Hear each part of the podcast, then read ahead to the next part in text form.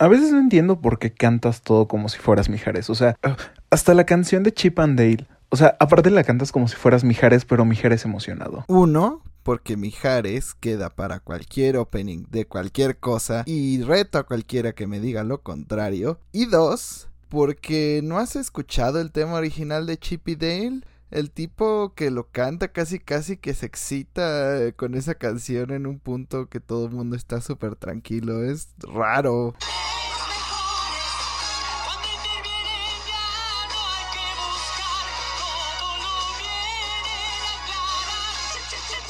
Fidel, rescatadores, chichichi Fidel, los mejores. Cuando ellos vienen ya no hay que buscar. Chipi Fidel. Oh por Dios, ¿qué hice?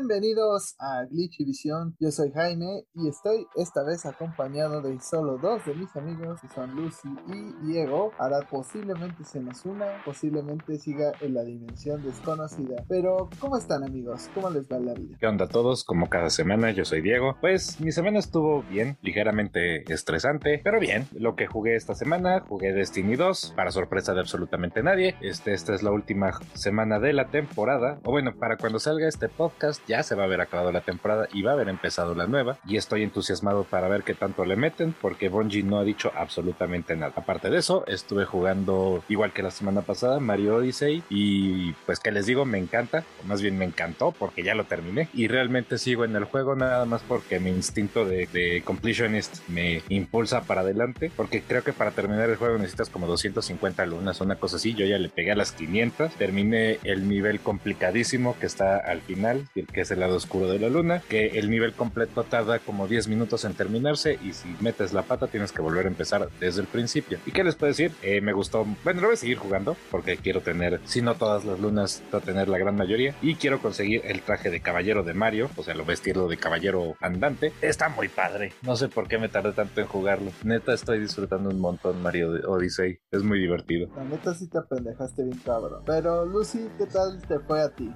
La neta sí te déjate, Es broma esto. Sí, pues como Te pasaste de pinche verga. Hola, nuestras escuchas, yo soy Lucy. Estoy aquí tratando de que mi estómago dijera medio pollo completo, porque antes era un pollo completo, pero ya va a la mitad. Pues espero que hayan tenido una bonita semana. Yo esta semana al fin acabé el DLC de Bloodborne. Me siento realizada, me siento renovada. Se me acabó el contenido, pero no las ganas de seguir jugando. Aunque sí le puse pausa tantito porque los últimos jefes pues sí, sí están medio peleagudos, por no decir que se maman cuando les queda un tercio de vida y es como de, güey, te falta un golpe, me dejas... Fuera de eso, pues no tuve la oportunidad de jugar casi nada, aunque vi que salió el nuevo campeón de LOL para cuando salga este podcast, se ve muy, muy chido, para, quien le llame. Sí, acuérdate que no es un Soul si no te mueres alguna vez estando a un golpe de matar a un jefe. Pero pues yo, mi semana, bueno, existió. Casi no me dio tiempo de jugar nada. Un ratito de Karina of Time, pero pues no, no avancé gran cosa, la verdad. Esta semana ha sido difícil. Pero que también tuvieron una semana difícil fueron nuestros amigos de PlayStation, ya que supuestamente iba a ser un gran anuncio su servicio en línea, mejorado, aumentado, donde ahora sí iban a enseñar los juegos supuestamente. Y tuvimos un trailer que solo enseñó algunos de los juegos, pero por alguna razón PlayStation no quiere que veamos cómo se ven los juegos clásicos, lo cual me asusta. Y por alguna otra razón, puede ser el blog de PlayStation, porque ya es su bendita costumbre. Nos dieron la lista de juegos, pero no está completa. Mencionaron que pues aún podrían añadirse al lanzamiento juegos, pero sinceramente es un poco decepcionante. Vamos a ir con algunos de los títulos mencionados. Primero yéndonos al lado clásico, pues está en las cosas de PlayStation 1, están los juegos de PlayStation Studios, que es Apescape, Hot Shots Golf,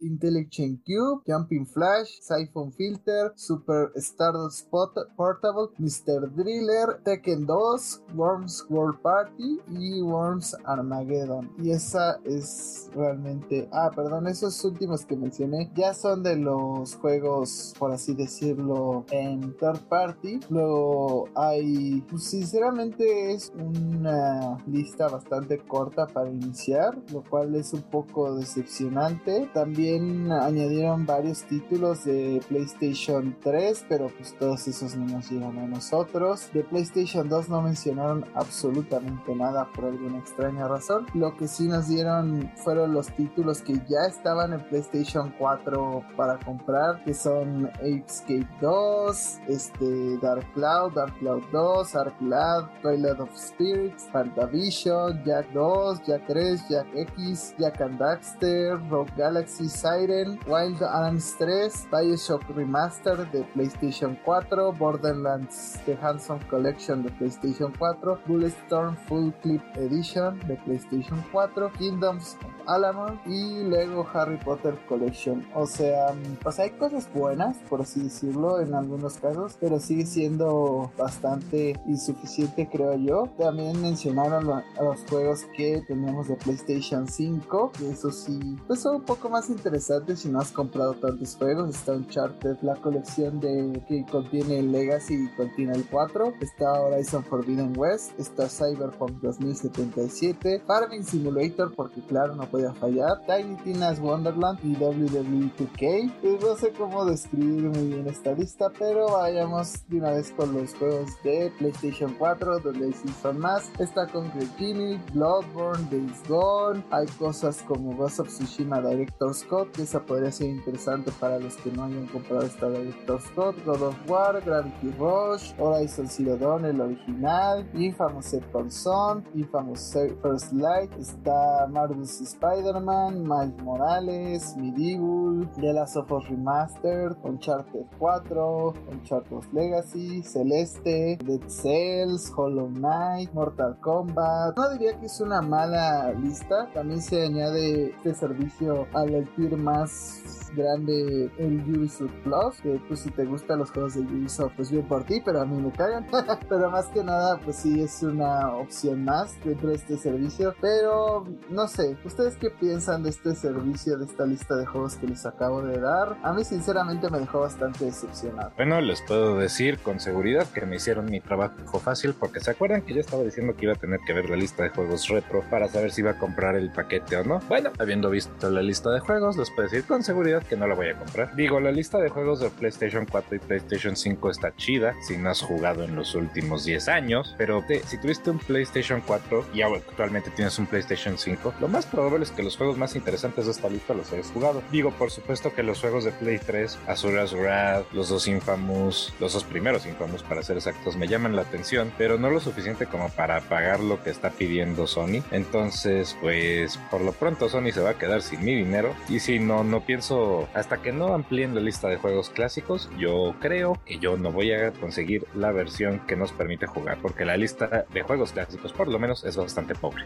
Es que sí está bastante decepcionante. Creo que la mayoría de estos juegos, los pocos que me suenan, los llegan a poner Steam en 20 pesos cada uno. Entonces sí es como de, realmente este servicio lo vale. Como igual lo habíamos dicho originalmente para el expansion pack que pues, no parecía valerlo. Puede que mejore, hay que tenerle fe. Eh, creo que pues van a tener que meterle más cosas cuando se den cuenta que nadie lo va a estar, nadie lo está pagando porque por el momento no vale la pena. Pero siento que sí tiene un potencial, ¿no? Sobre todo a mí lo que me decepcionó fue la lista de juegos de Play 1, o sea, ¿dónde está Symphony of the Night? ¿Dónde está Metal Gear Solid? Digo, Crash y Spyro sé por qué no están ahí, pero había más cosas, o sea, ¿dónde están los Final Fantasy? ¿Dónde está Mega Man X?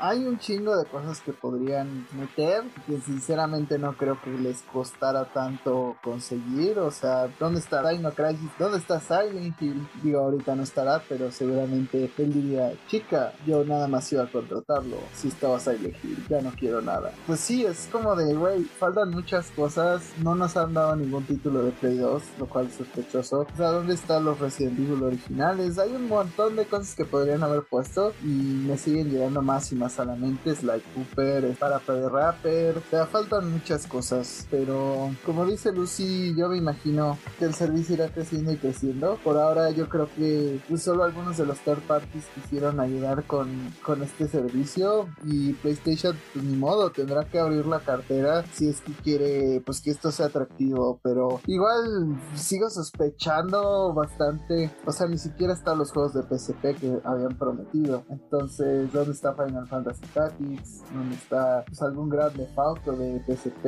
hay bastantes cosas que podrían añadir que simplemente no están ahí creo que la lista más nutrida son los juegos que no podemos jugar porque son en streaming que son los de Play 3. Entonces, pues a lo mejor si vives en España o en algún país primer mundo, pues sí los podrías jugar, pero pues, realmente si dependes si nos estás oyendo desde Latinoamérica o si eres nuestro amigo que nos oye desde Camerún, pues sinceramente dudo que, que los servidores pues vayan a avanzar a un punto en el que nos den los juegos de Play 3. Por ahora tendremos que esperar y pues sí, ponte las pilas PlayStation porque aquí estamos pues muy decepcionados con tu servicio. Lo que podría decepcionar a algunos, pero yo considero bastante normal, fueron las declaraciones de Tom Crago, director general de Tantalus Media, que estos son la compañía que hace los ports de los últimos juegos de Zelda, que hizo Skyward Sword. Preguntaron durante la semana sobre la situación de Skyward, eh, bueno, de Twilight Princess HD y de Wind Waker HD, y ellos mencionaron que obviamente les encantaría hacerlo, pero no ha sido una prioridad para Nintendo, o al menos no en las conversaciones que han tenido con nosotros. La forma en que ellos trabajan es que pues aprovecha cualquier oportunidad para trabajar con los títulos de Nintendo, pero simplemente no se han acercado. Eh, mi insight de todo esto, pues es que pues cuánto trabajo le faltará de un Switch, un port de Wii U a un port de Switch de estos juegos. Dudo mucho que tanta los tenga que meterles mano, o sea, hasta el mismo Nintendo podría tal cual portearlos de una plataforma a otra y no subirles ni siquiera la resolución. Entonces no creo sinceramente que esto sea un indicador de que no van a llegar estos juegos de Zelda como se ha rumorado a final de año, pero pues puede ser una posibilidad. Nintendo deja de perder el tiempo y darnos el Twilight Princess HD en el Switch. ¿Qué estás haciendo? O sea, creo que aparte del anuncio de Breath of the Wild 2, que ya retrasaste al año que entra, ¿no? Sí, no sé, este, que ya retrasaste al año que entra, por cierto, creo que tu celebración del 25 o 35 aniversario de Zelda fue un poco pobretón. O sea, el Game Watch que sacaste con juegos de Zelda estaba cool. Skyward Sword, supongo, pero Skyward Sword creo que es el juego de los juegos menos preferidos de la gente. Creo que si preguntas, Twilight Princess está más alto en esa lista. Ya no digamos clásicos como Wind Waker o Karina of Time o mayoras más. Entonces, siento que ahí tienes una oportunidad perdida porque Twilight Princess le gusta más a la gente que, que Skyward Sword. Y pues ya demen, dame ese, dame el Wind Waker y para llevar y de preferencia rápido. Entonces sí, siento que estás perdiendo ahí una oportunidad de dinero fácil y de mercado. Todo lo que alguna vez hubo en un Wii U estará en el Switch. Todo, menos lo que yo quiero, que es el Xenoblade Chronicles X. Entonces sí, efectivamente siento que van a llegar. Quizás no, no sé si a final de, del año o pues algo que también se, bajo la mesa estén posponiendo. Pues si ya pospusieron Breath of Wild 2, que es como su prioridad número uno por el momento, no creo que estos como side projects de los cuales no sabemos realmente mucho, este, pues vayan a, surgir de la nada. ¿no? Pues yo lo veo desde el lado de que justamente retrasaron Breath of the Wild. Cada año han tenido un proyecto referente a Zelda, entonces por esa parte creo que es más posible. Pues pensándolo bien, solo les queda Pokémon para Navidades, a lo mejor Bayonetta. Solo. O sea, solo porque pues, a los que no les gusta Pokémon es como un dedo en el medio, ¿no? es como de compra Pokémon o vete al diablo. Y Diego se fue al diablo.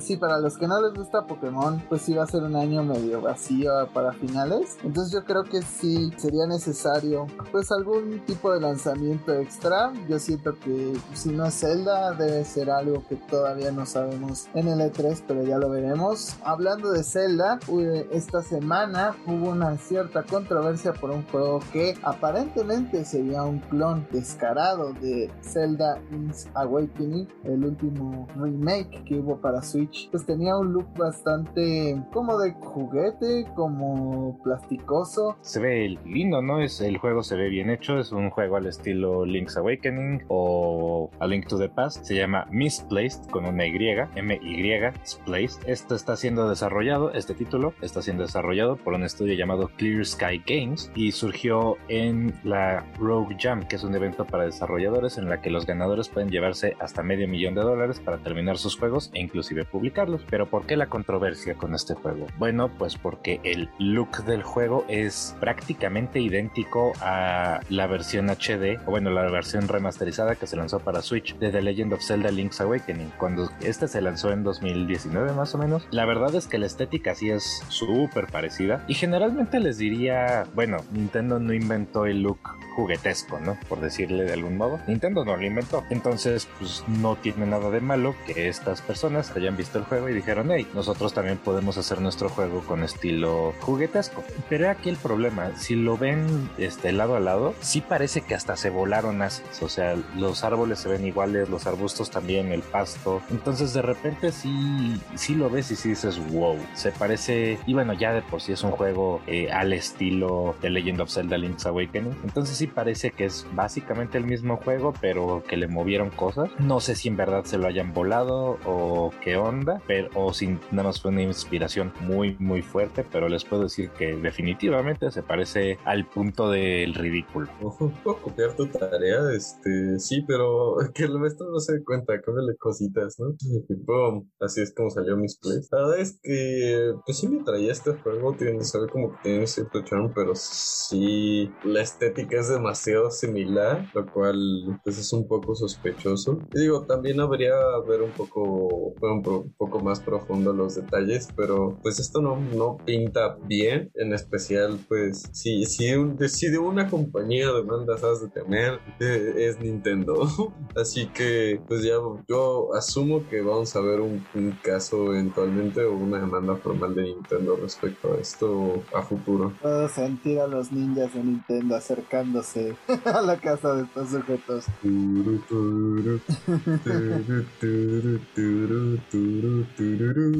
Yo sí jugué este remake y pues sí, sinceramente sí se volaron los assets, aunque sea, no sé, digo, no he jugado el otro juego para poderte decir, no, pues esta parte es literal hacer lo mismo, ¿no? Pero de que se volaron assets, se los volaron. Sinceramente no lo jugaría porque ya jugué Link's Awakening en el Game Boy Color y ya jugué Link's Awakening remake, no querría jugarlo nada más con un par de cosas distintas, ¿no? Entonces creo que pues buscaron la manera de sobresalir en este gran océano de indies que existen en, en las tiendas digitales, pero pues no sé qué tan benéfico puede ser a la larga por lo mismo que seguramente Nintendo les va a bajar el juego si aunque sea se robaron un asset de un arbusto seguramente Nintendo se los va a tirar. No sé qué tan buena estrategia haya sido, pero pues al menos llamaron la atención por un tiempo. Lo que a mí me llamó mucho la atención fueron las declaraciones de Nomura, porque ahora sí dijo algo positivo por rara vez en su vida, pero sí lo dijo sobre la salida de la segunda parte de Final Fantasy Remake, Final Fantasy VII Remake. Así es,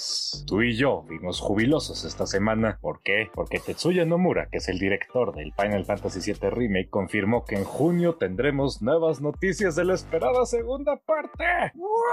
Por fin. Y, pues hay que recordar que la propia franquicia este año cumple 35 años. Final Fantasy VII en particular cumple 10. Más bien cumple 25, o sea, cumple 10 menos. Y pues creo que no hay mejor momento para que Square Enix nos comparta nueva información sobre eh, proyectos de la saga, ¿no? Es decir, es el, 20, es el 35 y el 25 aniversario. Dame trailers del remake del 7 y de Final Fantasy XVI. Square Enix, dámelos ya. Bueno, no, pero pronto, lo más pronto posible. Y pues el punto es que durante una transmisión centrada en Final Fantasy VII de First Soldier, Soldier, que es el Battle Royale para móviles de Final Fantasy VII, que pues su anuncio nos causó muchísima risa porque pensábamos que era una broma. El punto es que en una transmisión centrada en este juego, Nomura confirmó que en junio vamos a tener noticias sobre la segunda parte del remake y aunque no lo han especificado, dijo que iba a haber noticias sobre el proyecto de Final Fantasy VII, para más bien aclarando, y aunque no está especificado, pues qué más puede ser a que se refiera a la muy esperada segunda parte del proyecto. Pero ustedes qué opinan al respecto, porque yo sí estoy esperando con muchas ganas la nueva parte del Final Fantasy VII Remake, me quedé clavadísimo después de la primera parte, necesito más, inyectenlo en mis venas, give it to me, háganlo gas para que pueda respirarlo,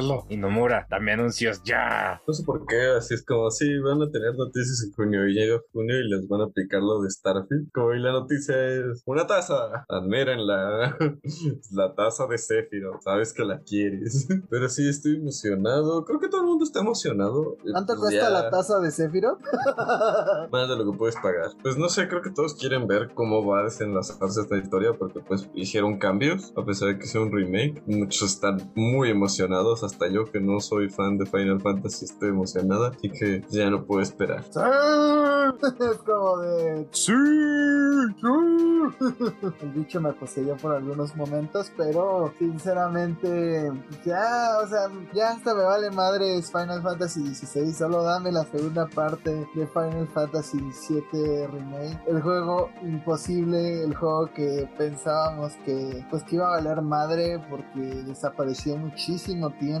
Mucho tiempo, igual nada más nos daban versiones 1080p del juego original de Play 1 y era decepcionante. Pues que al fin pudiéramos probar un pedacito del gran universo. Creo que eso es lo que más me gusta del remake, que partes pues que en el juego original duraban 5 minutos, aquí es todo un pinche arco enorme. Entonces, pues ya, ya lo necesito. O sea, como dice Diego, pues tiene un cliffhanger muy cabrón al final de ese pinche remake que necesito resolver. Quiero ir a Costa del Sol, quiero ver al fin el mundo abierto, eh, porque pues una vez que sales de Midgar es cuando la aventura DJ evoluciona, no, no es cierto, pero cuando realmente empieza el juego, por así decirlo. O sea, no, no es que Midgar sea malo, pero no manches, las posibilidades. Y ah, lo único que podría decepcionarme es que dijo Final Fantasy VII. Y Square Enix ya ha expandido tanto el universo de Final Fantasy VII que podríamos acabar con un DLC de Dark, de Dark of Cerberus o algo por el estilo, bien culero. Podría ser un juego de móviles o lo que sea, pero, o sea, creo que no son tan crueles. Otro no, por favor, otro no.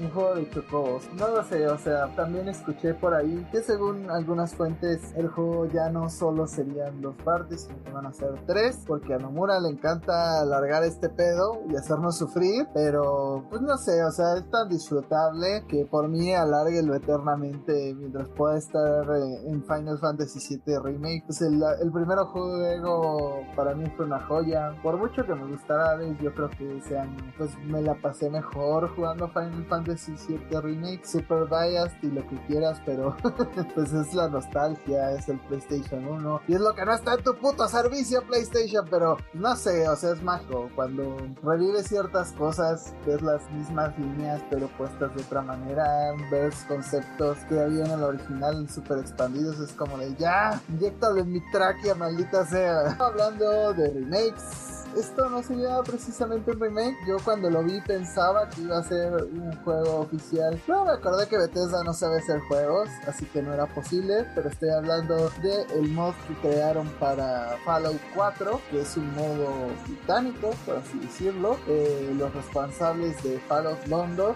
un enorme mod de, dentro de Fallout 4, que se han publicado 18 minutos de su jugabilidad, pero todavía no tiene fecha de lanzamiento. Sinceramente, pues creo que para los fans de Fallout pues es como una bocanada de aire fresco ver cosas que no sean Fallout 76. Me emociona, no, no he visto mucho de mod, la verdad, pero, o sea, es interesante el universo de, de Fallout, creo que es lo que nos mantiene regresando a él a la mayoría. pues, los juegos a veces tienden a ser un poco clunky, pero las historias que te encuentras o las interacciones que puedes tener le dan vida al mundo. Y la realidad es que nunca hemos salido de, de Estados Unidos, todos los pueblos Estamos en Gringolandia. Entonces el concepto de, de qué está pasando del otro lado del mundo es bastante interesante. ¿no? Ya lo dijo Lucy, en Fallout siempre se ha visto Estados Unidos, particularmente como siento el sur de Estados Unidos. Entonces, pues esta idea de llevarnos a Londres a ver el postapocalipsis es muy interesante, a mí me agrada bastante. Eh, vi un cacho del tráiler de gameplay porque pues, la verdad es que está bastante largo, son 20 minutos y el juego se ve espectacular para hacer un mod. Me encanta lo que, lo que alcancé a ver, o sea, ver el London Bridge hecho pedazos y con Mo creciéndole, todo con un sentido más elegante, por decirle de algún modo, de lo que se ve en Estados Unidos. Me agrada bastante. Entonces, si algún desarrollador en algún momento escucha esto, lo están haciendo excelente, me encanta lo que veo y, y así porque está bien padre. Hablando un poco del mapa, eh, anunciaron que contará con una extensión similar a la de Commonwealth de la última entrega de la saga, por lo que podemos esperar que este contenido sea largo, mucho contenido será nuevo, tendrá nuevos personajes, facciones, armas, criaturas y al parecer habrá un nuevo efecto climático dentro de todo este mapa que era la lluvia ácida, entonces seguramente tendremos que escapar en, en varias situaciones para encontrar cobertura. Y pues sinceramente muchas veces me sorprende como el trabajo que pueden hacer los fans a gran escala eh, con el empeño suficiente y que los desarrolladores no tengan esa sensibilidad en muchas ocasiones o que no pongan al equipo adecuado a hacerlo o que no les den los assets correctos o que les digan este juego tiene que ser a huevo un servicio entonces tengo, tengo que joder tu idea original pero tú qué opinas Lucy Justamente me ganaste eso que iba a decir. Pero muchas veces no es tanto los devs. Los devs pueden tener una visión de lo que quieren hacer y otra cosa lo que les paguen por hacer y pagar entre comillas, por no decir cronchear y, y abusar. Sí, es, es un extraño mundo en el que vivimos donde los fans hacen un mejor trabajo en las IPs que los dueños de las IPs. Saludos Pokémon Company y Game Freak. Los juegos fans son muchísimo más chidos que los juegos de Pokémon. Excepto Legends Arceus. Legends Arceus, bien hecho. pues. Y los Coliseums, obviamente, pero más allá. Quiero mi Legends Quetzalco, digo mi Legends Rayquaza. Saludos, Team Sonic. Aquí lo, no los queremos mucho.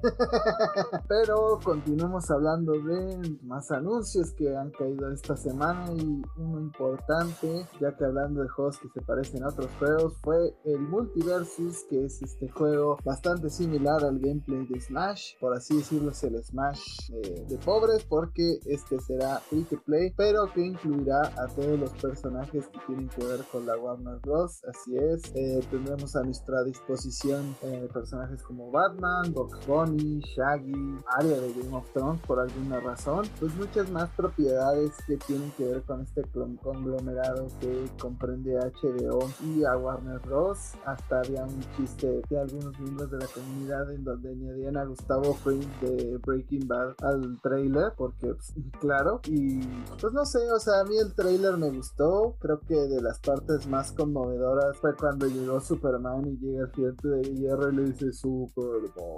Y pues al fin se juntó con su ídolo. Entonces, ese momento como que encendió mi corazón. El gran anuncio de este gran free to play tendrá muchos personajes de la cultura pop. Eh, también mencionaba que iba a haber una prueba privada esta semana que ocurriría el 19 de mayo hasta el 27 de mayo. Actualmente hemos podido ver algunos de los videos que se han desprendido de esta beta. Hasta ahorita sí está un poco bugueado el juego. Tengo entendido que muchos que usaban a Jake el perro, pues como que sus movimientos sí triggereaban la cámara bien cabrón. Y también había una cosa de que Batman al morir decía algo como ¡Ah!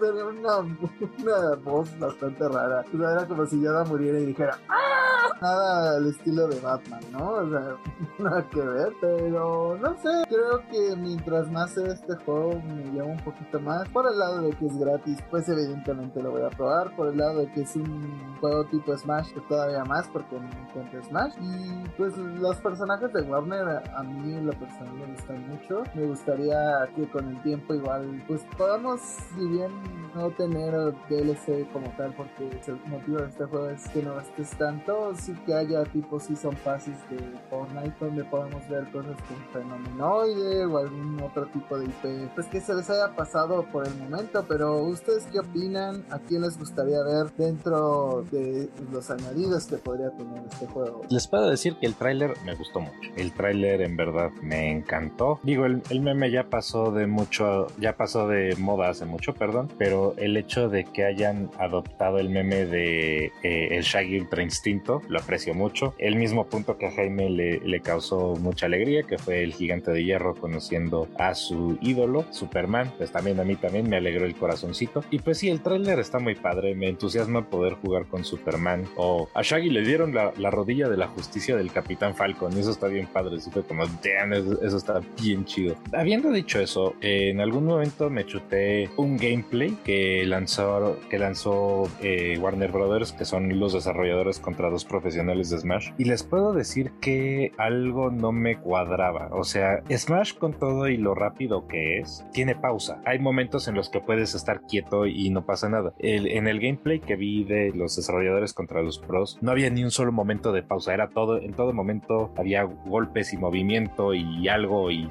fue como too much. No sé si me explico. Nunca antes había visto tan ejemplificada la nubecita de polvo que se hace cuando personajes de caricatura se agarran a putazo. Si acaso tal vez en Smash de 8 personas, pero ese, pero básicamente ese es el juego, la bolita de polvo de personajes agarrándose a putazos. Habiendo dicho eso, ¿qué juego, qué personajes me gustaría ver? Um, me gustaría ver a los Animaniacs, les puedo decir. Creo que son un, un clásico personaje de Warner Brothers, que estaría muy padre que revivieran. Warner Brothers es dueño de NetherRealm Studios, entonces denme Scorpion. Um, me gustaría que metieran a, a alguien del Señor de los Anillos, que me parece que Warner Brothers también tiene los derechos. Entonces, no sé, a Aragorn estaría padre, definitivamente sería main Aragorn. Y sí, eso es lo que se me ocurre en estos momentos. Warner Brothers es un monstruo mediático tan grande que no se que no se me ocurre nada de ellos en estos momentos, curiosamente. ¿Sí? Sí, curiosamente el juego se ve muy frenético, eh, que pues, entiendo, o sea, hay gente que esto lo satura, ¿no? Porque no tienes ese momento como ese reset o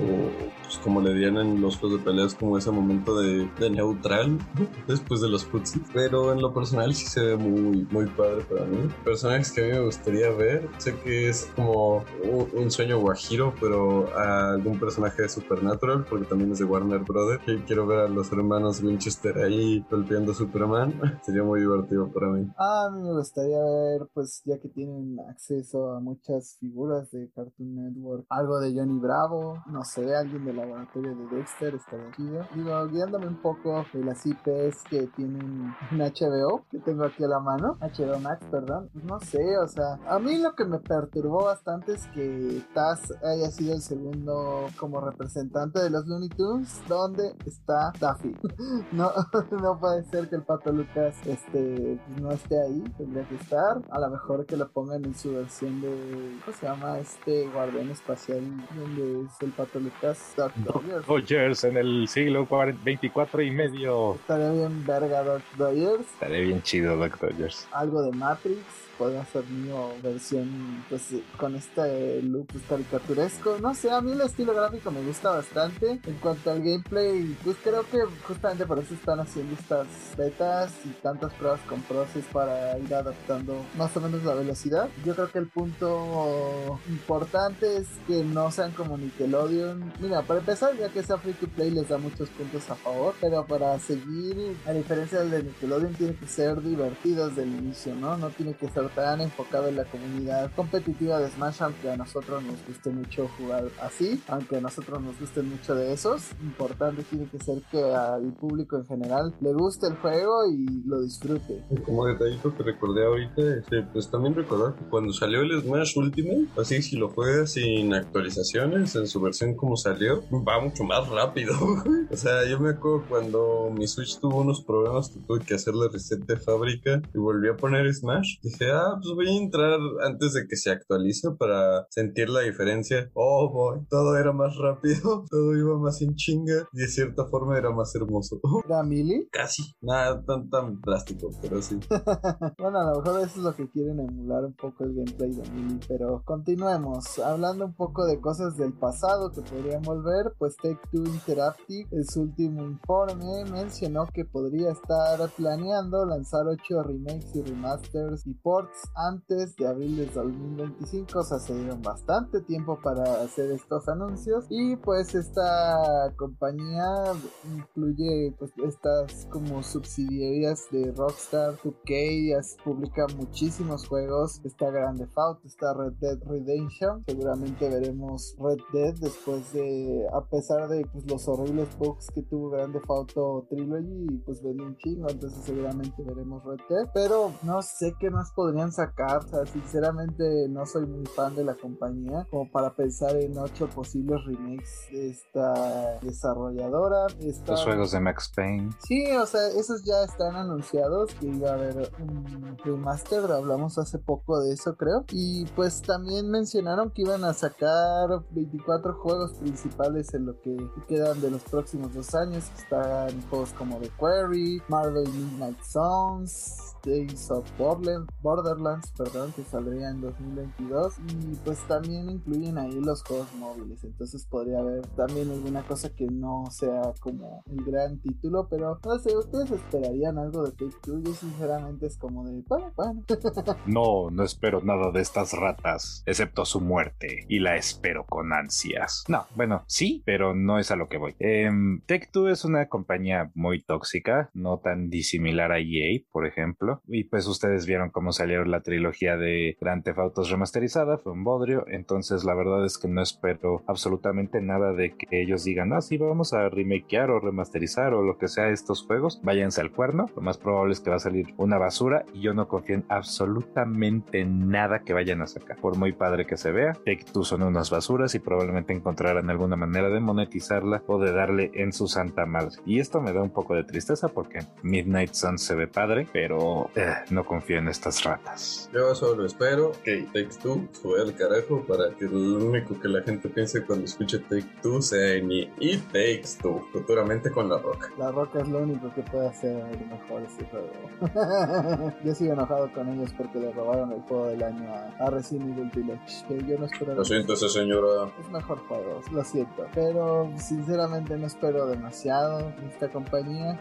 por mí que no saquen nada. Pero hablando de compañías de las cuales no esperamos nada y ahora sí logran decepcionarnos, está la favorita de todos, EA, y es que al parecer buscaría ser adquirida en los últimos resultados fiscales. Y recordemos que la mayoría de las compañías pues, tienen que responder ante sus inversores en estos tiempos, eh, más o menos por las épocas de mayo y junio. Al parecer a EA le fue bien este año. Le he estado yendo bien los últimos años porque siempre tiene FIFA para agarrarse de colchón. Pero eh, pues esto les da más motivos para eh, su, su, forma de, ver las cosas para ser adquiridos, para que una compañía esté tentada a comprarlos. Y al parecer es lo que ellos están buscando. Pues lo que parece ser que está pasando, según un reporte de Pop, es que ahorita no hay un trato que se vaya a lograr, pero que EA no tiene planeado rendirse. Como en años recientes, las compañías mediáticas como Warner Brothers, curiosamente, han tenido un interés más grande en la creciente industria de videojuegos. Andrew Wilson, el CEO y Electronic Arts, han tenido varias pláticas con un número de diferentes potenciales compradores, entre los que se pueden encontrar Apple, Disney y Amazon. Y aunque no se ha concretado nada, hay varias fuentes que dicen que EA ha sido persistente buscando esta venta y que ahora que pues sucedió la compra de Activision Blizzard por parte de Microsoft, como que con más ganas están buscando venderse a una compañía más grande, ¿no? También hay reportes que dicen que EA a lo mejor estaría interesado en combinarse con, con otra compañía similar a Activision Blizzard, que es la fusión de dos compañías, y esto le permitiría a la rata de Andrew Wilson mantenerse como el CEO de una compañía conjunta. Aparentemente, un trato con NBC Universal fue el que más lejos llegó, pero en algún momento esas negociaciones se cayeron y ya no pasó a, mayores. Como sabemos, EA siempre está buscando conseguir más lana. Andrew Wilson es un capitalista de hueso colorado en el que siempre va a estar buscando eh, la manera de darle más a sus inversionistas, aunque el producto que saquen al mercado es un verdadero y auténtico, verdadero y auténtico bodrio, FIFA. Pues todos sabemos que el año ha sido un verdadero frenesí en cuestión de adquisiciones de estudios entre Sony y Microsoft, consiguiendo estudios como locos. Este Take Two consiguió Singa por 12.7 millones a principios de año también. Sony compró Bungie. Entonces, pues es la locura, ¿no? Ahorita yo siento que tiene que ver porque que EA también perdió los derechos de FIFA, porque esto quiere decir que yo me imagino que su, su valor en el mercado va a caer un poco porque FIFA era su, su gallina de los, huevos de oro. A mí nada me haría más feliz que ver a, Andrew Wilson salir por la puerta, que lo saquen a la fregada porque es un miserable de porquería. Lo peor que nos podría pasar es que EA se combine con otra compañía cancerígena como Take Two, por ejemplo, y que tengamos un super ultra mega cáncer corriendo por ahí publicando juegos. Pues un desmadre similar al de Activision Blizzard, pero no tan grande. Al mismo tiempo, a mí no me gustaría que se, que se vendieran. Eh, no es que me guste, no es que me caigan bien, simplemente lo hemos dicho antes, cada día cada vez se acerca más como un monopolio y pues es algo preocupante. Y pues al mismo tiempo, como dicen, va de la mano con lo de FIFA, ¿no? El hecho de que hayan perdido la licencia, pues como ya lo habíamos comentado en el podcast anterior, para, para ellos no es tanto un golpe porque pues, ya son conocidos como lo que son por la marca,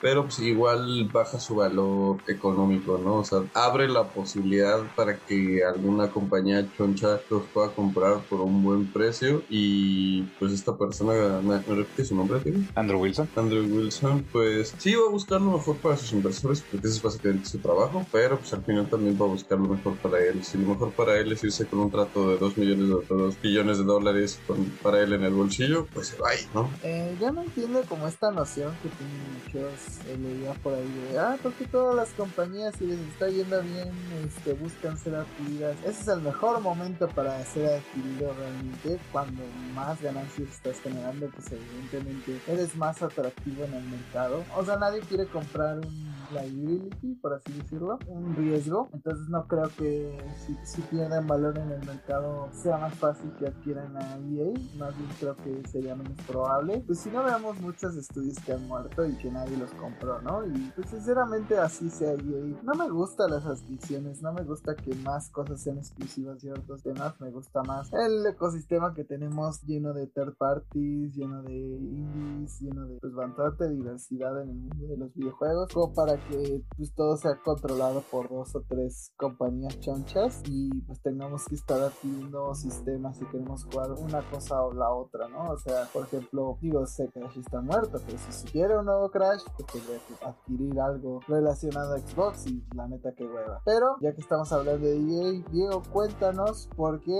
esta compañía no considera a su último título de Battlefield como un juego activo. Pues sí, así como lo escucharon, creo que Jaime me lo explicó. Bueno, esas pocas palabras lo explicaron todo. Y ahorita no está considerando Battlefield 20, bueno, 2042 como un juego activo. ¿Y esto a qué me qué quiero decir? Bueno, pues en su último reporte cuatrimestral, el que se le presenta a los inversionistas, precisamente su reporte de ingresos y financiero, había una lista, incluye los juegos que son considerados juegos eh, activos, que generan ingresos, pero Battlefield 2042 no estaba en esta lista de juegos que están generando ingresos y que están activos. Es más, no solamente no estaba, sino que fue reemplazado con Battlefield 5. Así es, el juego anterior en la franquicia. ¿Por qué? Bueno, pues porque todo el mundo sabemos que Battlefield 2042 fue un total y absoluto fracaso. En Steam estos últimos meses su cuenta de jugadores cayó debajo de los mil jugadores, lo cual para un juego live service y multijugador de una compañía AAA como lo decía, pues es un golpe mortal. Es, es terrible, es lo peor que le podría pasar al juego. Y les digo, en este reporte cuatrimestral, Battlefield 2042 no se menciona ni una sola vez. Y ahí está Battlefield 5, que sí tiene, que tiene más jugadores que 2042, a pesar de ser unos cuantos años más viejo. Parece ser que EA está tratando de barrer con este fracaso y, y guardarlo debajo de la alfombra. Sin embargo, aparentemente, en esta junta los inversores sí preguntaron acerca del juego y Andrew Wilson dijo que la compañía seguiría invirtiendo en 2042, pero que tenía que llegar a un lugar en el cual ellos sentían que estaba en el lugar adecuado para que la experiencia fuera la adecuada. Vete al cuerno, nadie te la está comprando. Es por supuesto porque no te está jalando suficiente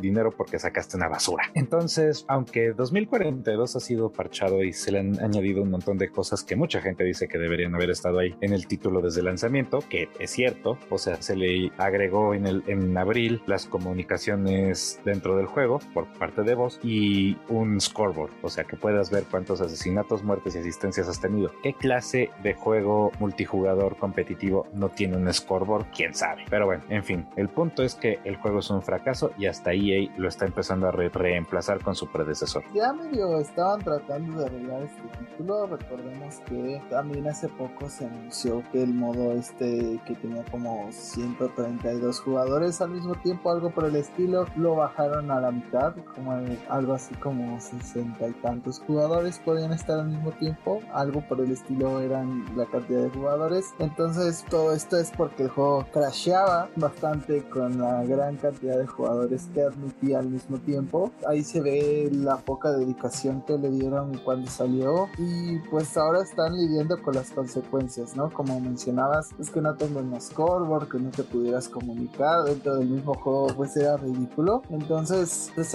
están como recogiendo lo que cosecharon y pues, sinceramente si ese va a seguir siendo como el enfoque de Battlefield, pues no tiene nada que hacer contra cosas como Warzone o Fortnite o Destiny que ahora mismo están consumiendo la vida de muchas personas que lo juegan constantemente. Saludos. Exacto, entonces pues todos están compitiendo en este mercado de los shooters competitivos, hasta Valorant también está en la plática y pues no, sinceramente Battlefield creo que es de los jugadores más débiles en este mercado. Recordemos que todos están peleando por esos 20 dólares que le vas a invertir a un pase de batalla, a una expansión, hasta por tu tiempo, ¿no? O sea, todos están en esa misma carrerita, aunque digan que no. Y pues Battlefield está bastante atrasado y no veo cómo vayan a solucionar, pues ser lo suficientemente diferentes y sobre todo, pues que los juegos funcionen cuando salgan, ¿no? Ya que estamos hablando de que el juego funcione cuando salga, hablemos de CD Projekt Red porque no les hemos pegado últimamente.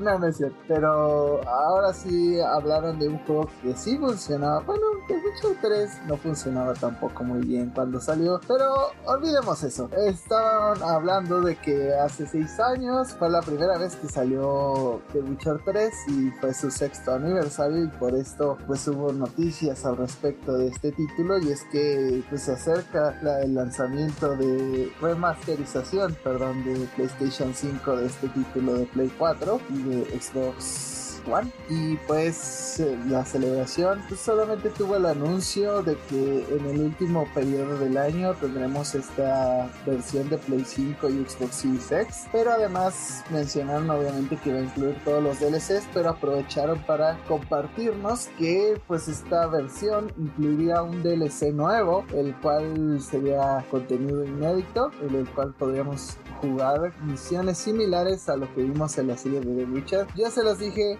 van a pegarse lo más posible a la serie de The Witcher que ha tenido un, gran éxito y sobre todo pues, no dudemos que pronto veamos un modelo muy similar a Henry Cavill de Gerald de Rivia o Gerardo Rivera. Pues sí, mientras más la serie siga creciendo, evidentemente el videojuego se le va a ir pegando lo más posible. Pero, ¿qué opinan ustedes? ¿Les llama la atención este DLC con contenido de Gerardo Rivera? Em, la verdad, a mí sí. Witcher 3 es un excelente juego de pieza cabeza. Todo momento en el que estás en el juego se siente muy chido ese juego y me, todavía más con el DLC. Me da gusto que le vayan a meter más cosas. Por supuesto que tenía que ver con la serie, pero no les voy a mentir. Si yo pudiera jugar todo Witcher 3 con un Gerardo de Rivera que se parece a Henry Cavill, lo haría con muchísimo gusto. No homo. Em, pero sí. Todo el lomo.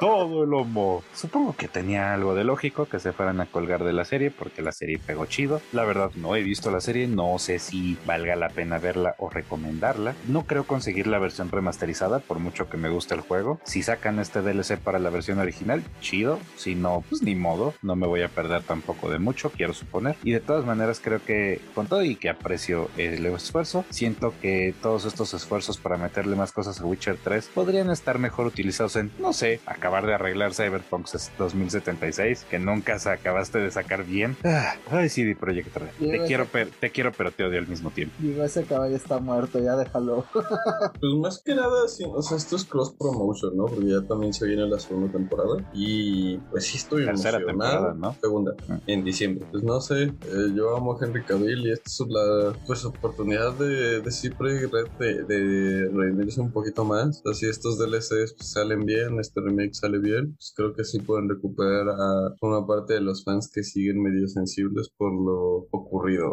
Yo siempre he considerado, al menos de Witcher 3 y creo que la mayoría de títulos de, de CD Projekt antes de Cyberpunk, como estas hamburguesas que les pones carne y más carne y más carne y tocino y, o sea, son una monstruosidad, les ponen más y más contenido hasta que ya son una bestialidad y te la cobran por 100 varos, o sea, es impresionante la cantidad de cosas que ya tiene solo de Witcher 3 y le van a añadir más y le van a añadir seguramente un modelo de Henry Cavill, pues que qué más puedes pedir realmente en ese paquete, ¿no? No el de Henry Cavill, no me vean así. oh, Dios. sé que ustedes no pueden verlo, pero Lucy está levantando un peluche de un falo. Porque es algo que tiene en su casa y vibra. pero volviendo a cosas menos falocéntricas. Te... Bájese, señora. ya siéntese más bien. pero. No, bájese del falo. y siéntese del pastel. Bueno, entonces llega, llegamos a las oficinas de CD Projekt Red y nos dijeron: aquí hay una silla y aquí hay un pastel. Ustedes deciden dónde se. Ah, no, no, espérense. La silla era Cyberpunk y el pastel era de Witcher. Pero bueno, ya, este ya fue suficiente. Creo que más allá de Henry Cavill y, todo lo que ya hablamos, pues muchas personas. Así como cuando te acabaste el pastel, ya fue suficiente. ya que ya tienes llena la cara de merengue.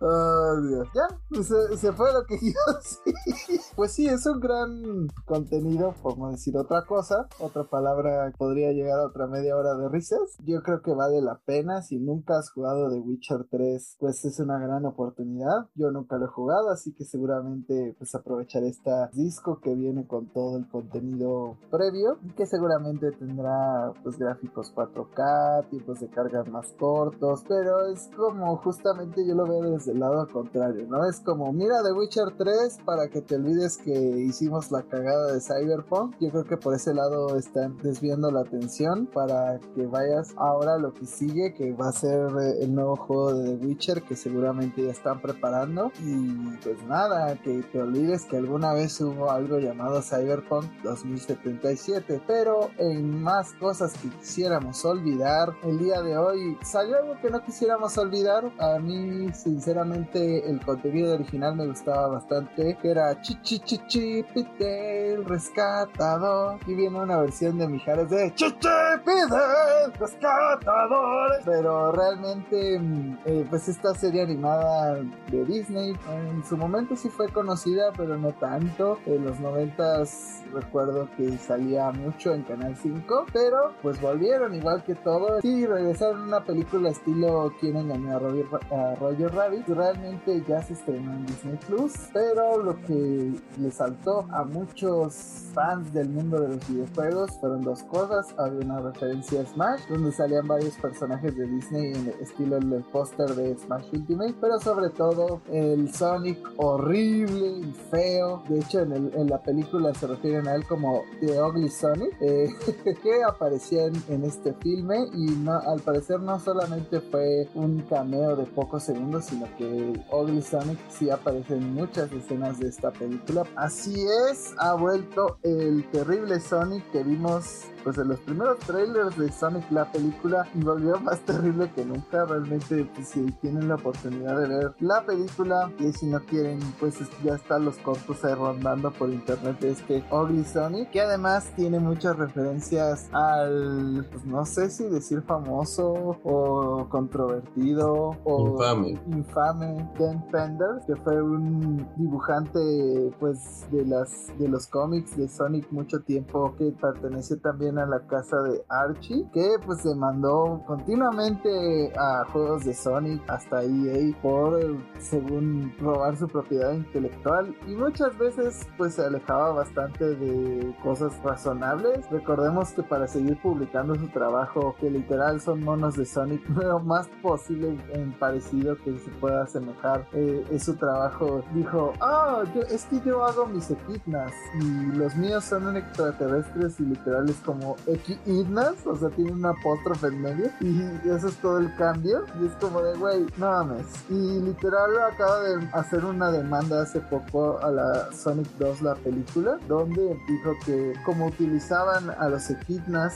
y salía una referencia al papá de Knuckles, pues eh, era una referencia a su trabajo y también habló sobre el funcionamiento de la gema maestra, la, la cual ya había aparecido en Sonic 3, pero al parecer no tiene una puta idea de lo que está hablando, solo quiere demandar. Y pues ya dentro de la comunidad de Sonic, este güey ya es súper odiado, pero pues estos, varios de los pósters que salen atrás de Sonic, de Ugly Sonic, pues tienen referencias a, portadas de, historietas que él ha hecho. Entonces seguramente le llegará pronto a, Disney una demanda por parte de Ken Penders, porque al parecer no puede pasar un, un año sin demandar a alguien. Pero, ¿qué opinan ustedes del regreso triunfal de Ugly Sonic? ¿Se esperaban una referencia por el estilo y más que Paramount se haya aliado con, con Disney para sacar esta referencia? No me lo esperaba en lo más mínimo. Esto sí que es una sorpresa, una bienvenida para seguro, pero una sorpresa de cualquier manera. Y pues, ¿qué les puedo decir? La manera en la que hicieron al Sonic feo hacen que el Sonic feo de la película se vea bien, se vea adorable en comparación. Entonces, bien hecho, se rifaron con la fialdad del Sonic. Es una referencia muy cagada, en, en verdad la aprecio, pero pues nada más hasta ahí, ¿no? No, no, que no se vuelva una cosa el Sonic feo, no le den juegos, no le den película, no nada. Ahí se acabó el chiste, gracias. Dice Sega, ah, que le hagamos juegos. Y sí, o sea, realmente el Sonic feo creo que queda perfecto, sobre todo en esta película que es como burlarse de lo más bizarro de todos los materiales que vimos de niños. O sea, hay un Peter Pan viejo, hay muchas cosas bastante graciosas, entonces sí les recomiendo checar la película. Pero ya se encuentra con nosotros Arad, ya volvió al podcast, regresó de Silent Hill después de tanto tiempo. ¿Cómo estás, Arad? Muy bien, muy, feliz de que por fin pude salir. Desde el final del podcast pasado me encontraba por allá, pero ya regresé, más feliz y fresco que nunca, emocionado sobre todo. Sí, sobre todo porque no tienes que conseguir un audio Arad para sustituirte, pero en cosas que ya nadie quería y nadie esperaba, hablemos de Fall Guys y es que ya la semana pasada dimos el anuncio de que pues iba a haber un nuevo contenido al respecto de esta franquicia. Y pues como yo anticipé parte de los anuncios es que este juego se iba a volver free to play. Y también como dijo Arad también este llegará a Nintendo Switch y Xbox el 21 de junio. Dentro de los añadidos todos los lo que vendrá en este nuevo modo de juego pues realmente se va a mover mucho al, al modelo en el que funciona Fortnite con diferentes seasons para que puedas ir comprando los trajecitos. Estará gratis en todas las plataformas, saldrá el 21 de junio. Están trabajando en un editor de mapas, habrá este nuevos trajes de Godzilla, de Pushin, el gato, yo amo Pushin, y también habrá un traje Ezio y pues los que ya hayan comprado Fall Guys les van a dar un Legacy Pack con varios trajecitos y varias cosas como para que no te sientas tan mal de que gastaste 400 pesos en un juego que ya es gratis. Pero, ¿ustedes qué opinan? ¿Volverían a Fall Guys? Mira, yo no puedo volver a un lugar en el que nunca estuve. Suena como a canción de Joaquín Sabina, pero. Igual de Pitera. igual de Pitera, exactamente. A nadie le gusta Joaquín Sabina. Pero, este, hablando de cosas que probablemente a tres personas sí le gusten, yo creo que sí voy a jugar Fall Guys para que seamos cuatro. Y justo es como esta, esta estrategia de, pues, a ver qué le regalamos a la gente que ya lo compró. Lo mismo pasó con Rocket League cuando lo compró Epic. Eh, había gente que había gastado en el juego y la verdad no recuerdo qué recompensa les dieron a ellos, pero sí les dieron algo para pues que no sintieran que gastaron a lo tonto. Un carro en forma de pig, digo.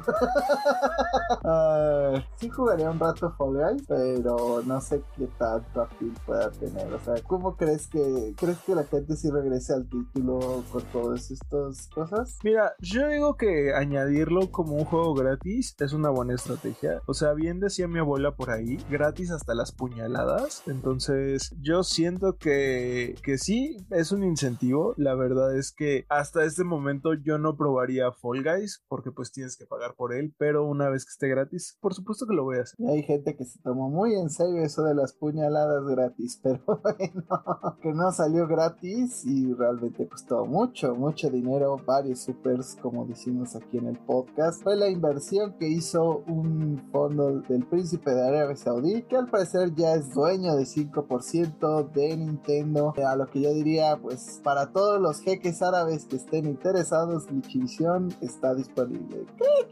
Pero ya volviendo a la noticia. Y Aradillo también. Oh Dios. ¿Cuántos camellos se necesitan? Y barriles de petróleo.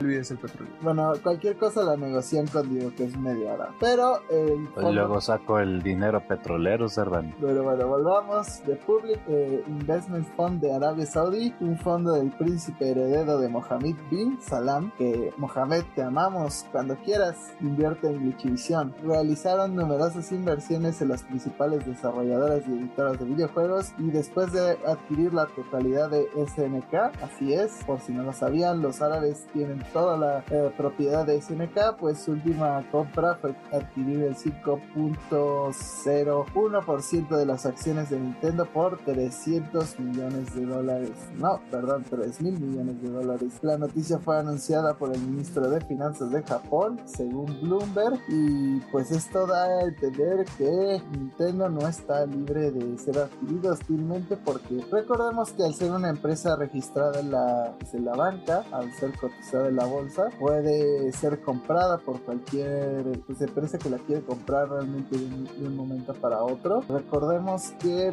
los árabes no tienen la intención, sinceramente, eh, por lo que comentaron, de hacerse de la totalidad de Nintendo. Tampoco es lo que buscan, sino que pues buscan diversificar sus, sus inversiones porque pues cuando tienes tanto dinero le tienes que entrar a todos los negocios, ¿no? Y, y viendo lo prolífico que ha sido Nintendo últimamente, pues cualquiera le querría entrar. Este príncipe se animó y ya es dueño del 5% de Nintendo. Pues mira, 5% en el gran esquema de las cosas no es mucho. Sin embargo, cuando lo ves en cuestión de acciones, pues en especial para una empresa, empresa, tan grande como Nintendo, pues sí es una buena cantidad, ¿no? O sea, la cantidad, la, la inversión que hizo no es pequeña, pero definitivamente es remunerable. Le, le, veo bien a futuro, no creo que sea como adquisición de a largo plazo van a querer comprar más hasta eventualmente adueñarse de Nintendo, en especial porque recordamos que culturalmente las empresas asiáticas son mucho de quedarse en, en la localidad, de como ese honor de soy de aquí, mi compañía está aquí, pertenece aquí, ¿no?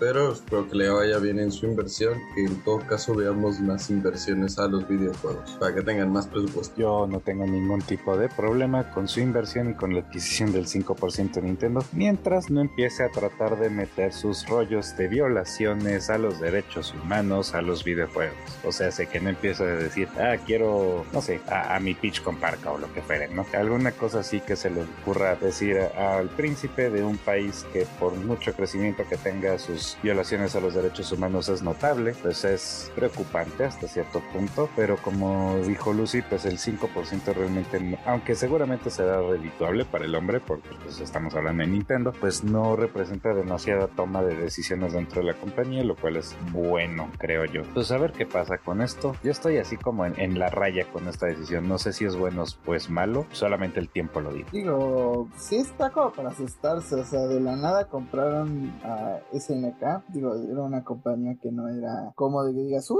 ¿cuántos juegos publicaban antes? Y pues siquiera ahora tienen dinero para sacar el último título, entonces, pues habrá que ver qué sucede con Nintendo, yo realmente dudo que se dejen aquí tan fácil, pero todo puede pasar en esta vida, o sea, ya pasó con muchos equipos de fútbol que tienen dueños que son jeques y invierten bastante, entonces no dudaría que pues Nintendo tenga mucho dinero árabe en el futuro. Diego, deja de darles tu dinero. Ya que estamos en la sección glitch y financiera, por primera vez en mucho tiempo, el Xbox ha vendido más que PlayStation en Japón. Y es que el Xbox Series S, la versión más económica pues, que tiene Microsoft a la venta, esta semana superó las ventas totales de lo que fue el PlayStation 5, ya sea la versión digital o la versión con disco. Vendió 6.000 120 consolas a lo largo de la semana pasada y esto superó las 2693 que vendieron los dos modelos del Play 5 pero pues obviamente nada supera a Nintendo que vendió 65 mil piezas ya entre las diferentes consolas que están vendiendo siendo la OLED la más vendida que ya tiene 35 mil piezas en el mercado japonés. Ya lo hablamos la semana pasada yo creo que este es el síntoma de que PlayStation no está en encontrando las piezas para hacer más consolas y pues realmente no tienen la oferta que pudieran consumir los japoneses. Pues creo que es que por esto que dijiste, que Sony de repente no encuentra las piezas y no logra cubrir la, la demanda de la demanda de su producto. O sea, hay, hay demanda pero no hay oferta y eso es un problema. Yo nada más quiero resaltar esta noticia porque es notable. Microsoft nunca ha tenido su pie bien puesto en el mercado japonés. Siempre ha querido colarse el mercado japonés y nunca ha podido. Entonces el hecho de que, aunque sea por una semana, el Xbox hayan vendido más que el PlayStation, que es de Sony, que es una compañía japonesa, es notable. Y digo, Nintendo acabará siendo superior en Japón y en el mundo, yo creo, pero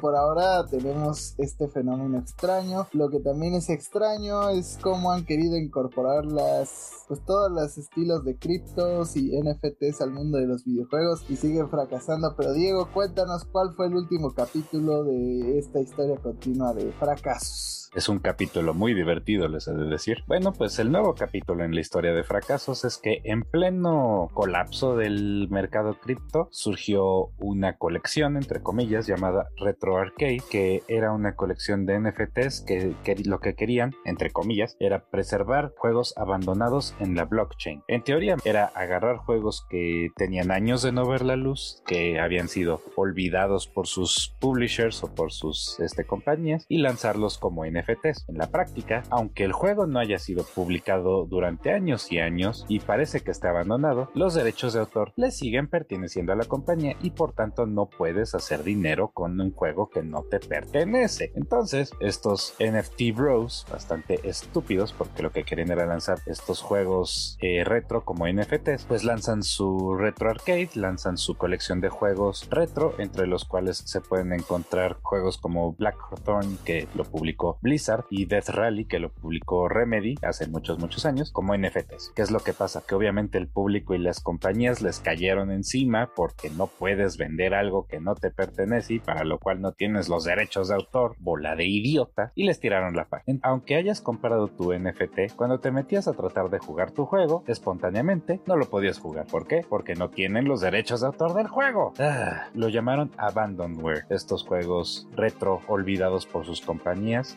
abandonados según ellos, pero adivinen que abandonware no es un concepto legal bajo la ley de los Estados Unidos, que es en donde se estaban publicando estos juegos. Entonces, mm, no hicieron nada bien, pues trataron de, hacer dinero con juegos que no les pertenecían y pues se fue todo al carajo por obvias razones. Pues bueno, de entrada, o sea, no estoy defendiendo a nadie, pero sí diferenciar entre la diferencia entre la gente que, pues aunque sea, está tratando de hacer un esfuerzo, de buscar la forma de integrar, pues esta sistema de criptos o y NFTs a, nuevas industrias. Y, luego están las estafas, ¿no? y esto definitivamente solo fue una, una vil y asquerosa estafa, ¿no? Un, scam. Pero, pues sí, ¿no? Lo, que me parece más irónico es como todo esto que te vienen vendiendo con la idea de los NFTs, de que esto es tuyo y te pertenece y, si lo pagas significa que, que, es de tu propiedad para siempre y hasta que lo quieras vender y, pero esta manzana quieres comprarla y será tuya y ya no te la pueden quitar ellos, ¿eh? Porque, pues, eh, tú cómprala, ¿no? La, ironía es palpable y, es pendeja. Estafas, NFTs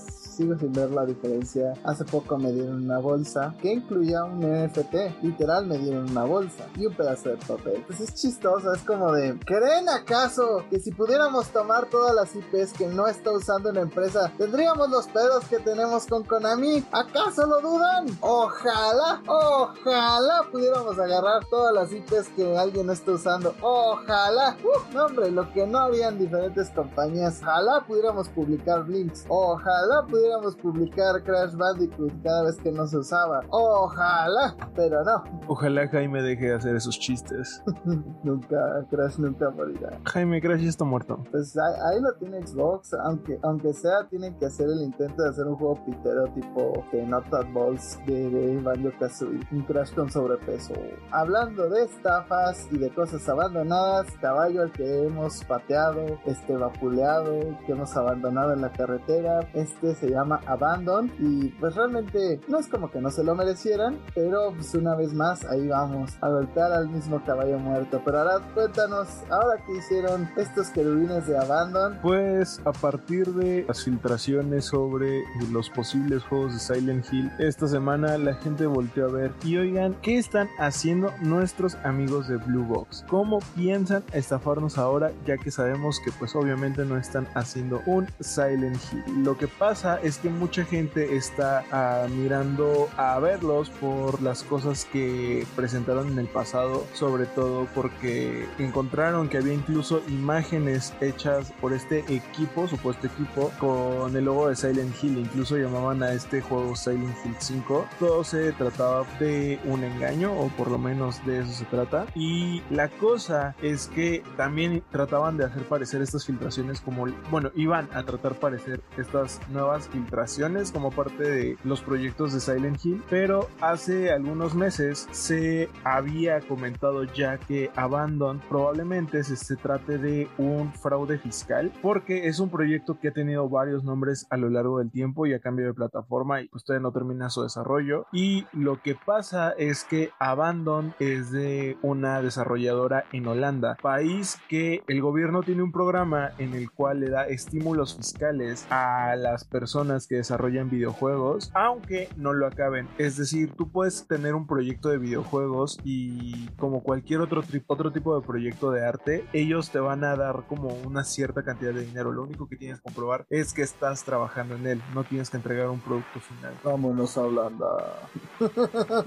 Y Chivisión se mudó a Holanda, es oficial. También ya habíamos previamente hablado de pues, todo lo que había hecho Blue Box sin terminar justamente varios proyectos que no acabaron en absolutamente nada. En aquel momento recuerdo que vi una extensa lista de los muchos proyectos y de por qué Hassan y todo este grupo de imbéciles era una bola de estafadores. Y pues ya tarde que temprano la gente dijo así como de, oigan, y Abandon, ya nos dimos cuenta que pues, solamente tratan de buscar dinero del gobierno. También se encontraron como algunas ideas de pitches que querían hacer para diferentes empresas y sacar más dinero, pues claro, no es suficiente con el dinero del gobierno holandés. Así que pues yo creo que ya nadie va a caer en este tipo de estafas. Esperemos que no. Esperemos que ya la gente entienda que Hassan no es Kojima y, pues que ya sea la última vez que hablemos de Blue Box después de tantos años. Bueno, un año. Tengo meses diciéndolo, pero ya manden a chingar a su madre esta bola de imbéciles estafadores incompetentes. No se merecen su atención, no se merecen su dinero, no se merecen nada. Dejemos de hablar de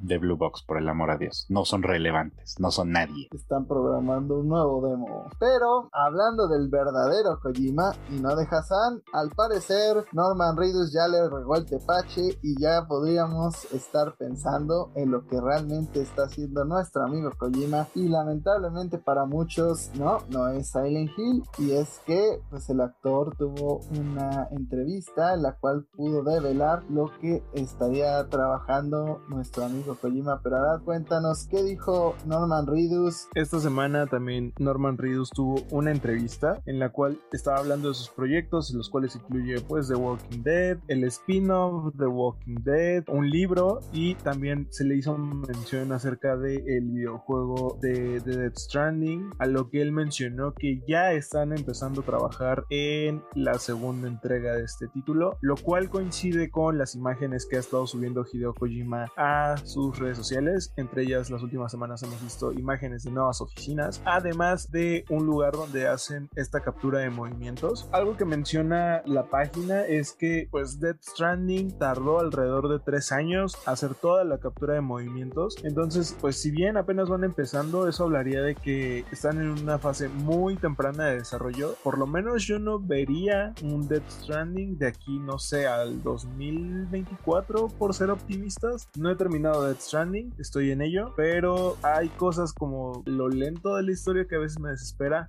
y no sé. Supongo que pues todos necesitamos una, una secuela de repartidor de Amazon. Yo que sí disfruté el primer Death Stranding, la verdad es que eh, el anuncio del segundo me entusiasma bastante. Cabe resaltarse que yo me conseguí Death Stranding en una barata, me lo conseguí creo que por 400 pesos, o sea, menos de la mitad de lo que vale. Y dije, eh, nada más para ver qué hay. Y me acabó gustando mucho, disfruté las 50 horas que me chuté con el juego. Y por lo mismo, si este ligero leak que tuvimos de, de la segunda parte me tiene muy feliz, quiero regresar a ese mundo tan bello y tan bizarro que Kojima inventó. No tengo ningún, ningún tipo de prisa para volver, pero me da gusto que volvamos. Ustedes esperan Death Stranding 2, yo espero Death Stranding Director Scott. Director Scott, así es, 2 por 1 ¿verdad? No, sí, definitivamente es una... Este mundo se nota que quedado para mucho más, ¿no? Kojima siempre ha dicho que es como... él si no desarrollara videojuegos sería director de películas. Se imagino que si como buen director tiene una trilogía bien planeada para esta franquicia, pues apenas vimos el primer acto, así que habrá que esperar que siga. ¿Estás diciendo que este va a ser Death Stranding Norman Reedus contraataca y luego va a haber el regreso de Norman Reedus? No, el horror. Yo no he podido jugar Death Stranding, la verdad no es como que me emociona muchísimo. Me gustaría que Kojima pues explorara otro tipo de juegos, pero menos aquí. Tengo entendido que muchas de las ideas que tenía planeadas para Silent Hills acabaron en Death Stranding, pues podría ser interesante probar el juego después de tantos años, pero mientras más nos acerquemos a la segunda parte, tal vez me haga de Death Stranding Director Scott para no tener que jugarlo mil veces más, aunque luego salga la Director Scott de la Director Scott. Muy bien, que salga Death Stranding 2 y tú compres Death Stranding 1, así dejas a la mitad Death Stranding para empezar Death Stranding 2 como hiciste con Horizon. Exacto. Ese es el plan. Ahora ya, ya se sabe todas mis malas tendencias de compra. Y si no, no, he, no he seguido con Horizon, lamentablemente. Pero los que sí siguieron con pues su interés en el mundo del gaming fue Prime Gaming. Al parecer tendrán Pokémon Go y no mucho más. Todo el servicio de Twitch que tiene Amazon, Amazon es dueño de Twitch, y pues también ofrecen como ciertos juegos, la verdad no estoy muy entrado de qué, pero esta semana se hizo el anuncio de que todos los miembros de Amazon Prime pueden tener ciertas ventajas en algunos títulos y el primero anunciado es Pokémon Go, donde constantemente van a estar regalando ciertos objetos solamente a miembros de Amazon Prime. Esto a través de códigos que se pueden canjear a través de la web y pues bueno, esta semana regalaron Pokébolas y polvos estelares, entonces supongo que van a ir mejorando la oferta con el tiempo. ¿No te encanta cuando una empresa hace un live service para el live service de otra empresa? Mira, está tan interesante que ni sabía que existía esta plataforma de gaming. Ay, ya es como de ya basta, Freezer, paren de hacer nuevas plataformas. Pero, pues ya hablamos mucho de los planes que tendría PlayStation para el futuro, pero de lo que no hemos hablado es de los planes que tienen en el corto plano o lo que tienen más cercano. Y es que, al parecer, según Jeff Drop, se estaría anunciando pronto el remake tan esperado y tan querido por todo el mundo de The Last of Us para PlayStation 5, que anunciaría pronto, según BBC también, y pues parece ser que saldría este mismo año. El proyecto no solo sigue en marca, sino que ya se encuentra en sus etapas finales. El medio comentó que se detectó un perfil de LinkedIn con un proyecto de remake no anunciado de un probador de control de calidad de Naughty Dog y como era de la descripción se editó para eliminar, pues eliminar este dato que pues la regaron en dar. Lo interesante es que el supuesto remake de The Last of Us es dirigido por el creador de la saga, haciéndose cargo del proyecto cuando finalizó The Last of Us 2. En enero un reporte de Tom Henderson apuntaba que el juego se podría lanzar a mediados del 2022, pero BGC afirma que sus propias fuentes le confirmaron, o Miami, que el juego está a punto de finalizar su desarrollo. Pues no que Neil Druckmann hace poco comentó que se moría por comentar múltiples proyectos de juegos. También Jeff Groff comentó al respecto de que este juego podría llegar para navidades de este año y otras fuentes dentro del estudio mencionaron que cuando vean la manera en que se mueve este videojuego entenderán por qué a lo mejor mucha gente siente que no es necesario pero cuando lo estén jugando pues sí querrán experimentar este remake. ¿Es necesario? No. ¿Me interesa? No. ¿Lo voy a comprar? Sí. Siento que es innecesario un remake de The Last of Us a estas alturas. The Last of Us se sigue jugando muy bien, a pesar de que es un juego que salió hace ya 10 años. Siento que ha recibido updates como el que tuvo para PlayStation 5, que PlayStation 4, que tuvo una remasterización. Más tarde en PlayStation 5 esta remasterización tuvo como este update para que pueda funcionar mejor en la nueva generación. No le veo como el sentido a hacer remake de un juego que todavía se ve bien. Realmente me conozco y sé que lo voy a comprar. ¿Es necesario? No. ¿Estoy interesado? No. ¿Me gusta The Last of Us? No. Bueno, el, primero que van a remakear, sí, hasta cierto punto. ¿Lo voy a comprar? No, por Dios. ¿Qué parte de no no han captado?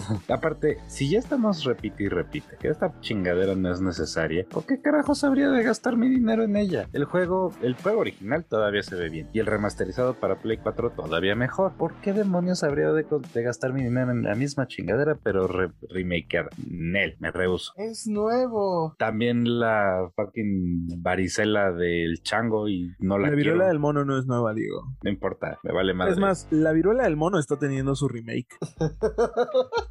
Y nadie muy- quiere el remake, entonces ¿para qué carajos voy a querer el de The Last of Us? Eso fue muy 2003 de tu parte. ¿Crees que el Cordyceps de nuestra época vaya a ser la viruela del mundo?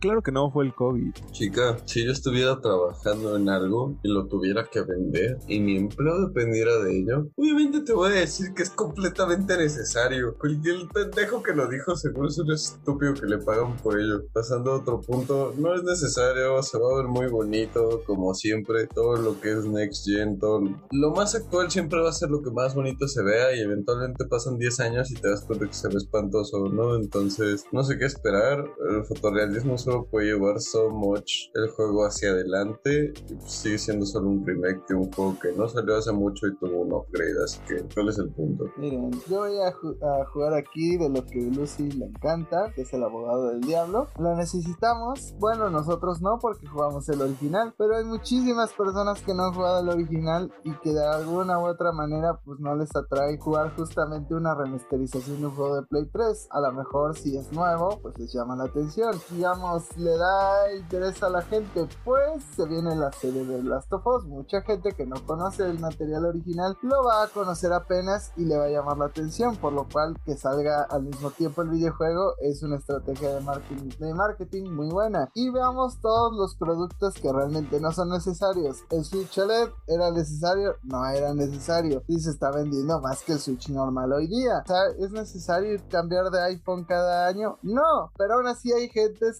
haciendo filas y filas para comprar el nuevo iPhone. Mientras haya nuevos productos, la demanda va a llegar sola. Seguramente mucha gente no ha jugado The Last of Us, por más que sea un juego muy popular, por más que sea una de las industrias claves de Sony. Todo el tiempo hay nuevos jóvenes que pues están cumpliendo 18 años y que a lo mejor no pudieron jugar el juego originalmente. Todo el tiempo hay gente que se está acercando más a los videojuegos. Entonces yo creo que pues sinceramente si le añaden la jugabilidad más fluida que tiene el 2, porque al menos en el temas de jugabilidad nadie me puede decir que el 1 es mejor que el 2, al menos en cómo se juega. El 2 es mucho más intuitivo, tiene más modalidades de juego, tienes más armas, tienes más posibilidades para la inteligencia artificial. O sea, yo literal me pasé horas en un arbusto porque no podía engañar a las computadoras en un nivel. Y pues es así, o sea, literal tienes que pensarle más. Entonces yo creo que pues, te da posibilidades de nuevos niveles, nuevas dificultades. Puede ser un buen producto, yo siento que va a vender mucho. Y pues por más que digamos que no lo vamos a comprar, yo sí lo voy a comprar. Ahora sí lo va a comprar y va a haber mucha gente que seguramente como es nuevo, como dije, como la- el caso de la muñeca de este episodio de Los Simpsons, lo va a comprar porque es nuevo y porque el sombrero es nuevo. Pero yéndonos a sombreros más nuevos y a cosas que posiblemente sí lleguen a PlayStation 5 atractivas para la gente. Al parecer, el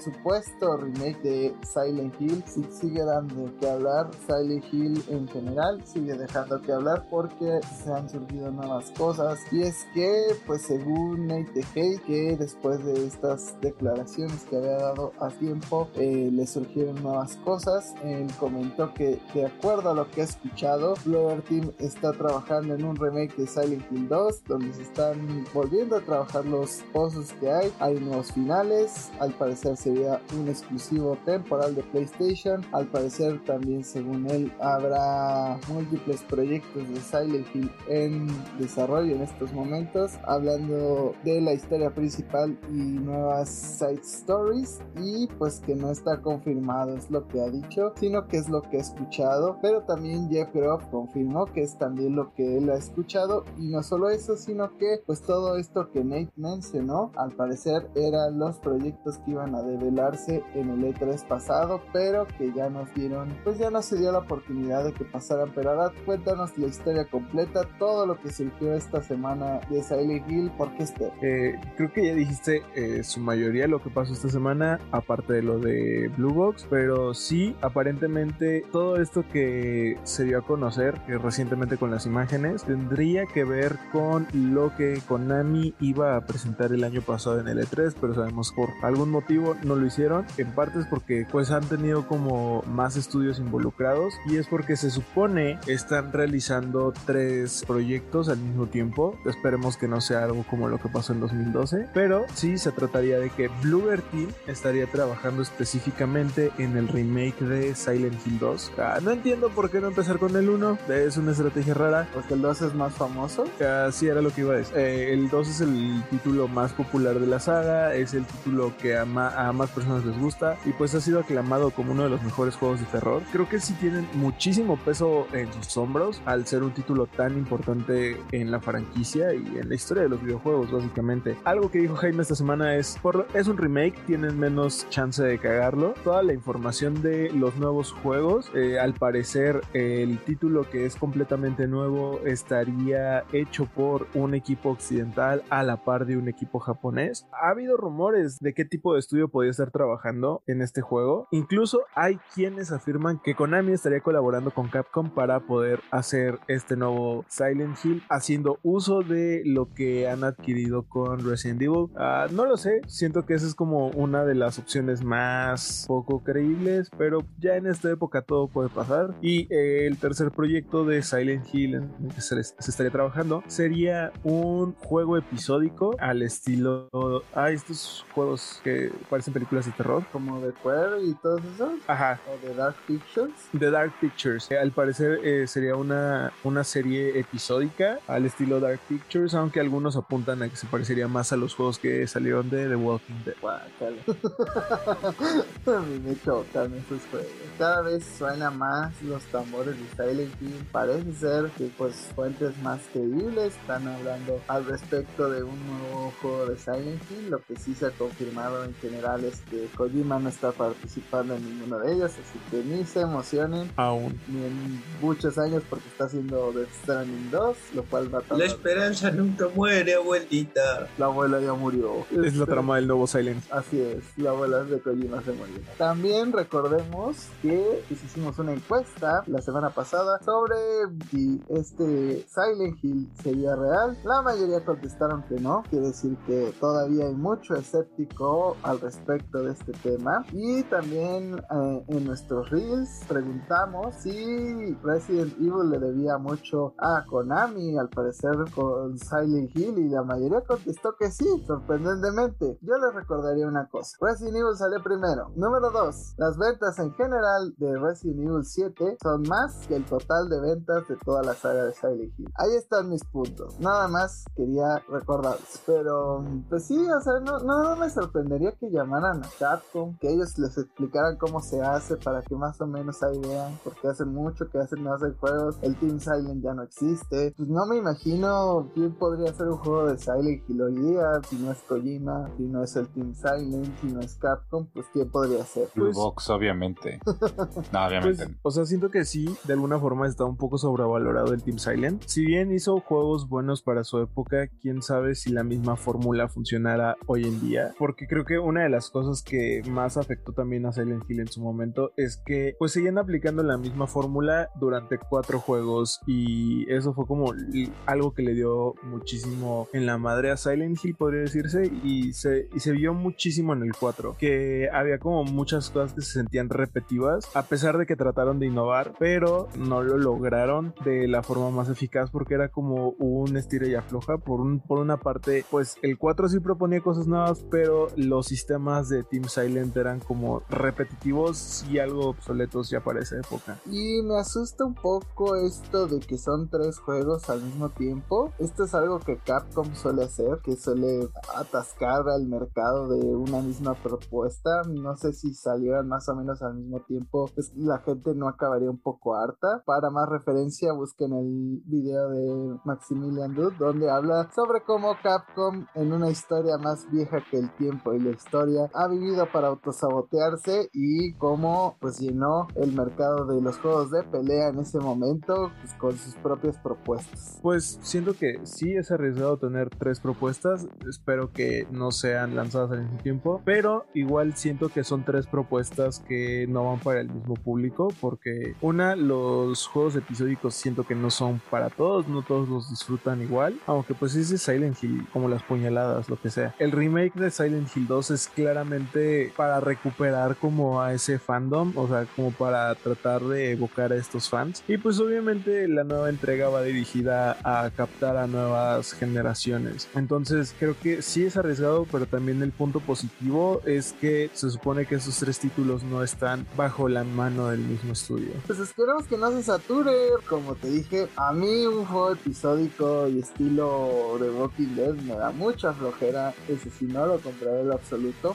Eh, a lo mejor un juego más al estilo tradicional de Silent Hill sí, pero pues mientras no veamos esos trailers en el No E3, no podemos saber absolutamente nada. Pero lo que ya terminó, igual que las esperanzas de pues más Silent Hill o igual que Ugly Sonic es este podcast. Muchas gracias por haberlo escuchado. Chachos, cuéntenos sus redes para que les puedan comentar por qué Silent Hill si es real o no. También pueden encontrar como los Skype en Twitter y como 7 en Instagram. Ahí los espero, ahí los espero. A mí me pueden encontrar tanto en Twitter como en Instagram, como el Árabe García. Ahí les puedo recordar que Silent Hill no va a pasar, no se preocupen, no importa las veces que lo tenga que decir, no va a pasar. A mí me encuentran en todas mis redes sociales como MyLifeAzarat. Por todas las redes sociales me refiero a Twitter, Instagram y TikTok. Ahí podrán decirme cuándo hacemos la excursión para putearnos a Diego. A mí me pueden encontrar como Jaime Higuera en Facebook, como arroba bajo en Twitter o como Jaime Higuera 100 en Instagram. Ahí podemos discutir por qué Resident Evil es mil veces superior a Silent Hill. Pero sobre todo no se olviden participar con nosotros esta semana. Esta semana que preguntaremos, ¿comprarán el remake de The Last of Us o no lo comprarán? Comenten. No. ya tenemos un no. Nos vemos la próxima emisión. Hasta la próxima. ¿Qué piden? Rescatadores, piden. Oye, ve la película de Chippy Dale. Está bien chida.